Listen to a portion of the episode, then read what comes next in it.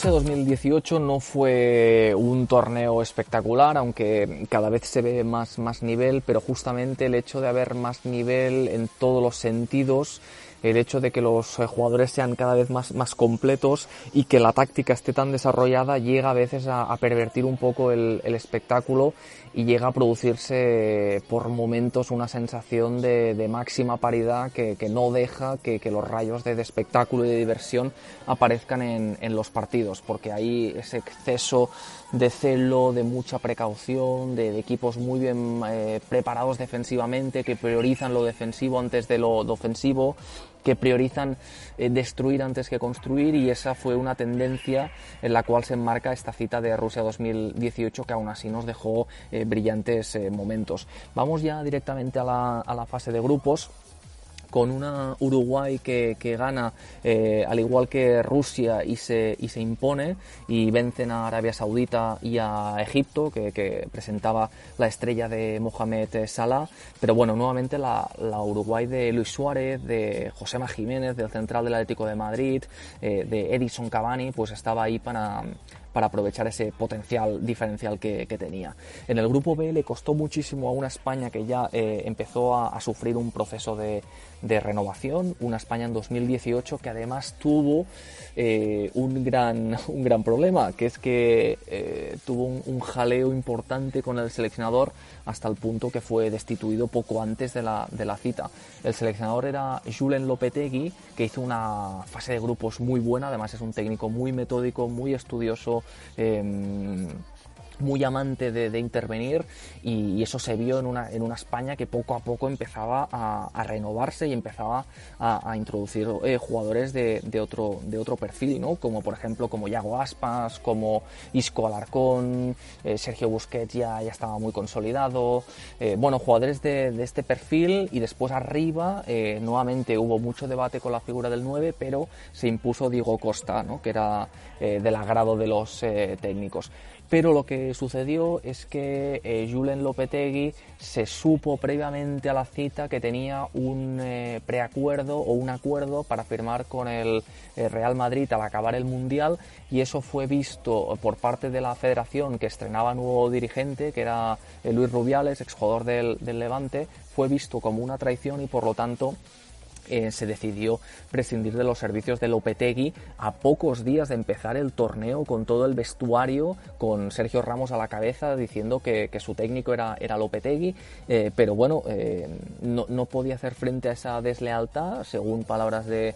de Rubiales y por lo tanto eh, España cambió de técnico y se puso a uno eh, de forma interina que era la figura de Fernando Hierro que ocupaba un cargo en la federación en ese momento, un cargo importante, Fernando Hierro, mito de la selección española y fue el, seleccionador designado para eh, intentar ganar el mundial o, hacer un muy buen papel. Y España lo tuvo muy difícil ya con toda esa bolsa y esos condicionantes, imaginaros que, os cambien a la, persona que os ha guiado y que venga una nueva pocos días de empezar pues no deja de ser un hándicap. Eh, España en el primer partido empató a tres de forma espectacular ante la Cristiano de, ante la Portugal de Cristiano Ronaldo que marcó un hat-trick. Y después eh, España pues ganó a Irán y empató contra Marruecos y pudo de esa manera clasificarse junto a Portugal, pero ya os digo que Irán y Marruecos plantaron muchísima cara y les costó mucho imponerse en ese grupo. De hecho, Carlos Queiroz eh, con su selección, con Irán, estuvo a muy poquito de, clasificarse. Eh, tan solo un gol de, Cuaresma impidió esa gran, esa gran cita de, Irán que se quedó, ya te digo, con la miel en los, labios para poder eh, pasar eh, la fase de, grupos. En el grupo C se impuso Francia junto a Dinamarca, en el D se impuso Croacia junto a Argentina, aquí volvía a aparecer Leo Messi en esta, en esta selección. Era otra de las citas, como siempre, marcadas, tal y como fue 2014, pues 2018 también era otro momento eh, que podía ser propicio para el Messi maduro y capitán de la albiceleste, en este momento acompañado por el Kun Agüero en ataque y también con la presencia de, de Ángel Di María. Era un grupo muy duro y era un grupo en el que nadie se esperaba que Croacia lo comandara como lo comandó. Una Croacia eh, espectacular, una Croacia que enseguida se vio que podía equipararse a aquella del, de Francia 98, que fue la primera vez que participaba y llegó a unas En ese momento estaban pues Boban, estaba, estaba Blaovic, estaba Boxic, estaba Suker, estaba Jarni, estaba Slaven Bilic y esta Croacia pues tenía muy buena pinta también porque había dos jugadores de primerísimo nivel que estaban en, grandes clubes, en los mejores, que son Ivan Rakitic y, Luka Modric y además había otros de, la talla de Mandzukic, de Rebic, em, de eh, de bueno, eh, Kovacic, eh, Brozovic, eh, jugadores eh, muy buenos, muy buenos. Total, que, esa Croacia empieza ganando a Nigeria, después le, pasa por encima de Argentina con un fútbol muy físico, muy vertical, muy agresivo, muy de contragolpe y en tres zarpazos dejan a Argentina en la lona. Era un equipo argentino que, como siempre, tenía bastante poderío en, ataque, pero ya no estaba Sabela como, como seleccionador y ese equipo pues hacía un poco aguas a nivel, a nivel defensivo y eso es lo que al final les acabó perjudicando bastante. Eh, aún así Argentina consiguió pasar de ronda junto con la Croacia de Modric y Rakitic que aplicó un paso marcial a esa fase de grupos, ganó los tres partidos y se quedaron fuera Nigeria y la debutante Islandia. Por primera vez Islandia participó en un mundial y ya lo y ya hizo historia participando en los eh, en la Eurocopa del 2016 y llegando a cuartos de final. Eh, llegó en octavos a superar a Inglaterra en la Eurocopa de 2016, todo un hito para un país, recordemos, de 300.000 habitantes. Eh, por lo tanto, fue, fue una auténtica epopeya la de Islandia y también la de estar en este mundial. Brasil y Suiza ganaron en su, en su grupo, la Brasil de, de Philip Coutinho, la Brasil de, de, Neymar, la Brasil de Paulinho, eran jugadores destacados ¿no? de, esta, de esta generación. En el grupo F, Suecia y México eh, pasan ronda, una Suecia muy bien trabajada, con un 4-4-2 muy claro y tradicional que, siempre han utilizado, y era una Suecia en la que no había estrellas, se decidió prescindir de Ibrahimovic, que ya estaba en el punto más eh, menguante de, su carrera, jugando en Estados Unidos, eh, y se decidió prescindir de, una figura así en pro de, de mantener y blindar el colectivo, y le salió genial porque encabezaron ese grupo en el que también México pasó de ronda, y ojo, en el que eh, nuevamente la maldición de la campeona afloró en ese torneo porque Alemania se quedó fuera a las primeras de cambio, fue última de grupo, incluso eh, viéndose superada por Corea del, Sur, que la ganó 2 a 0 en el último partido. Eh, era una Alemania que, lo que veníamos diciendo, fue incapaz de generar un proceso de renovación, con Joachim Low eh, aún en el, en el banquillo, y no pudieron generar un ecosistema, una variabilidad de piezas que permitiera no ser tan previsible. Y Argentina pues se estrelló contra México en el primer partido, ganó pero de forma agónica con un golazo increíble de Tony Cross en el 95 a Suecia en el segundo partido y en el definitivo eh, perdió ante una, como siempre, muy correosa Corea del Sur. Luego encontramos a Bélgica e Inglaterra que, hicieron los deberes y pasaron de ronda. Una Bélgica que ya venía con esa gran generación de Lukaku, de Mertens, de Kevin De Bruyne, pero además eh, con un puntito más incluso de, de experiencia ya, después de, de lo vivido en 2014 y una Inglaterra que a lomos de Harry Kane parecía que podía volver a hacer algo digno. Y, así fue, una, una, muy buena Inglaterra que practicó un sistema con tres centrales, eh, es un sistema que a partir de ser utilizado por Antonio Conte eh, hacia el 2016 eh, fue un sistema muy, muy en boga, es decir, tres centrales más dos carrileros de, de una tendencia muy marcada ofensivamente, con mucho vuelo eh, por las bandas, con tres en el medio y dos arriba. Era una fórmula muy recurrente que te permitía eh, blindarte muy bien atrás y si tenías piezas que se expresaran y se expandieran muy bien en ataque, pues también tenías conseguido ese equilibrio ofensivo, eh, además del defensivo. Eh, Colombia y Japón perdón, eh, también cruzaron el umbral de la fase de, grupos, dejando fuera Senegal y Polonia, y ya teníamos conformados los octavos de, final, en que Uruguay gana a Portugal, en el que Francia, ojo Francia con esta Francia, porque gana 4-3 Argentina. Argentina eh, vio cómo sus sueños, sus aspiraciones volvían a diluirse, pero esta vez eh, más temprano que, nunca, los octavos de, final, con una Francia con un 4-4-2 que practicaba, con un seleccionador Didier Deschamps que sabía lo que se hacía, Didier Deschamps que fue capitán del 98 y ahí tenemos a, a Griezmann como gran estrella, también a Paul Pogba como gran estrella, pero un equipo muy bien trabajado, muy disciplinado y e irrumpió en esta cita eh, uno de los talentos más precoces que, ha habido en la historia del fútbol y veremos si puede estar eh, a medida que pasen los años en la mesa de los más grandes de todos los tiempos, que es Kylian Mbappé Lotán, eh, un jugador que ya maravilló en el, en el Mónaco, que, empezó a tirar la puerta de la Champions y empezó a derribar la base de, goles con un talento espectacular, con una gran potencia, con mucha velocidad y, encima tenía gol. Y Mbappé ya dejó su rúbrica con dos golazos ante la Argentina de, de Leo Messi y era una Francia que se establecía en 30-40 metros en su 4-4-2 y a la que podía lanzaba eh, en, profundidad al espacio a, Kylian Mbappé que es un jugador que es una auténtica gacela, tiene una velocidad supersónica y era increíble y no, no, lo podían detener los defensores argentinos, entre ellos eh, Javier eh, Mascherano. España perdió en los penaltis ante, ante Rusia, un partido en, en el que bueno, prácticamente dieron 900 pases eh, sin exagerar. Eh, fue un auténtico monopolio de posesión pero estéril. Y Rusia estuvo muy bien compactada, consiguió marcar un gol y, a partir de ahí pues hizo el partido muy espeso. Eh, era una muy buena Rusia, consiguió sorprender y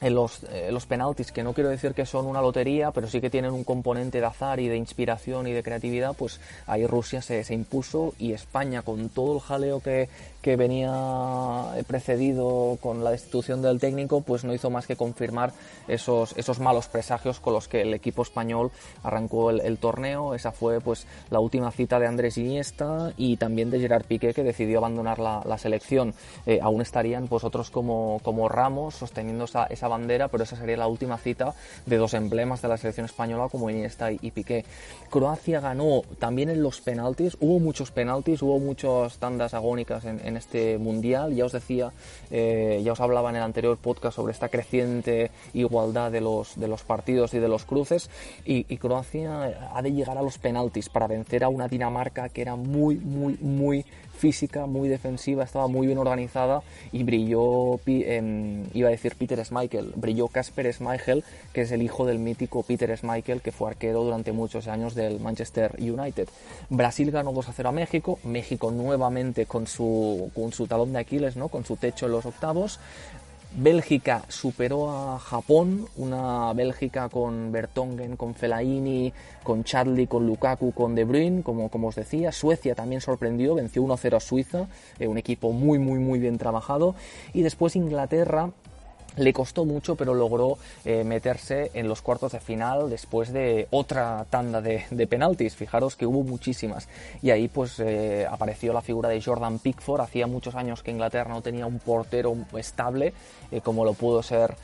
Peter Shilton, por ejemplo, en, en, el año 86, o como lo fue anteriormente Gordon Banks. Y Colombia se metió, o forzó la prórroga, mejor dicho, con un tanto de Jerry Mina en el, en minuto 93 y a partir de ahí pues eh, la prórroga siguió la igualada y se llegaron a los penaltis con victoria de Inglaterra. Ya en los cuartos de final a Francia le toca Uruguay y Francia vuelve a, exhibir nuevamente ese potencial, esa disciplina, ese, juego de, transiciones y con tantos de Barán y Griezmann pasa a la siguiente fase. Bélgica le da una tremenda sorpresa, un tremendo revolcón a Brasil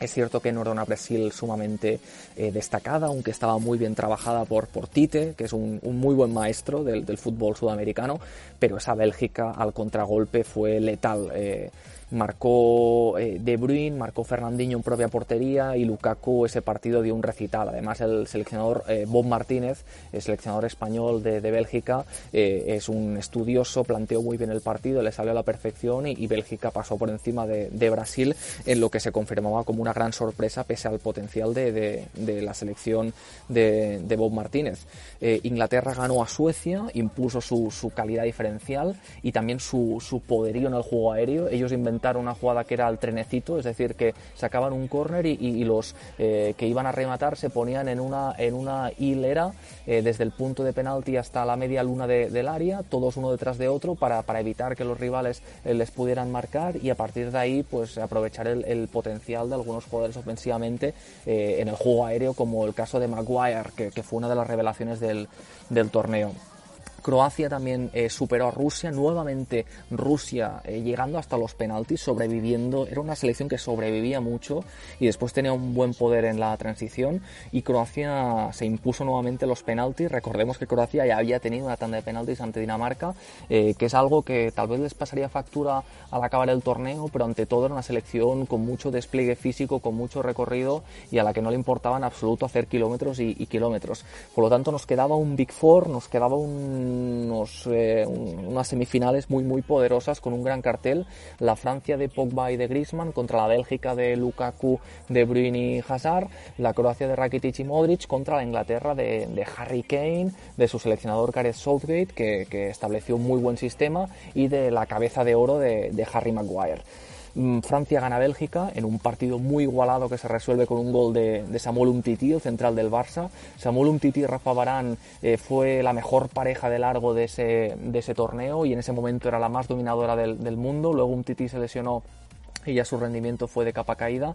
y Francia nuevamente tirando de solidez y tirando de, acciones puntuales consiguió ganar con un Griezmann que, era la estrella pero que trabajaba como el que más. Y después eh, teníamos a, Croacia que dio la, campanada. Creíamos que en, semifinales eh, llegaría su, techo y no fue así porque consiguió en la prórroga nuevamente es decir que iba acumulando una de minutos en el torneo bestiales consiguió superar a, a Inglaterra con tantos de Perisic y Mandzukic que mm, difuminaron el inicial de Kieran Trippier, que fue de lo mejorcito eh, de la selección inglesa, con, eh, erigiéndose como un carrilero diestro, con un gran golpeo, con una gran capacidad de centro, con mucha llegada al área, y esa Inglaterra que ofreció tan buen eh, fútbol o que al menos fue tan práctica en su, en su cometido, pues claudicó ante, ante Croacia. Entonces la final estaba servida, era Francia-Croacia, y pensábamos que Croacia ofrecería una gran resistencia y no fue, no fue demasiado así.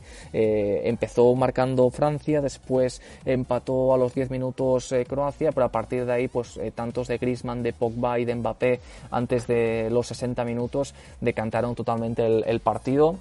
que se quedó con un definitivo 4 a 2, logró recortar distancias Mandzukic, pero es una es una Francia que, fue superior em, y que no hizo más que refrendar todo lo que había enseñado de, gran potencial ofensivo, de muchas ayudas, de equipo muy solidario, de, piezas muy físicas pero a la vez muy técnicas. Era un equipo eh, tremendamente conjuntado que volvió a exhibir ese punto de, multiculturalidad que, les hizo campeones en, en 98, mezclando jugadores eh, técnicos y, blancos como Griezmann con otros eh, también de mucha calidad pero más despliegue, más fuerza física a negros como, como Pogba o Matuidi. De esa mezcolanza pues salió la, Francia campeona del 2018 que, que, dominó de cabo a rabo el, torneo. Eh, como anécdota, o como, bueno, no anécdota porque realmente tuvo un peso eh, importante en el, en el torneo, eh, ese Mundial 2018 fue el primero con, con VAR, con el sistema de videoarbitraje en el que se concedió un penalti en la mismísima